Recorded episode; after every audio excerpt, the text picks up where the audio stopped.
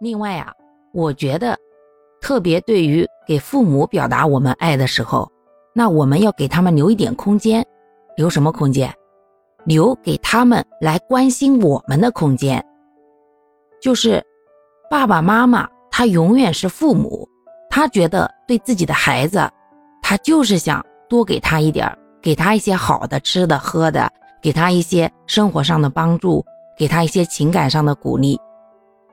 最简单的一个事儿，大家想一想，只要你想吃一个什么东西，你打个电话说：“哎呀，妈或者爸，我可想吃你烧的什么糖醋排骨啦，什么嗯炒个藕片啦。”那你觉得，如果你要回家了，你提前这样一说，你回家能不能吃到？为啥呢？那就是父母对你表达爱的方式之一呀。当我们越来越成熟以后呢，父母就会发现他们老了，伴随他们生理衰老而来的就是子女不再需要他们了。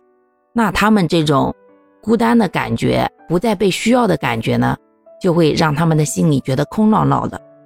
但是你偶尔给他们一些让他们做小事的机会，他们会觉得干劲可足了。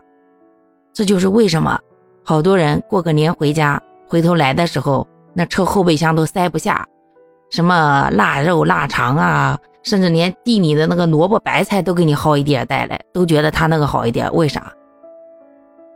只要父母还在，哪怕已经八十岁了，依然是个小孩子，依然可以跟爸妈撒个娇。嗯，我就想吃个什么，我想干个什么，你帮我弄一下嘛。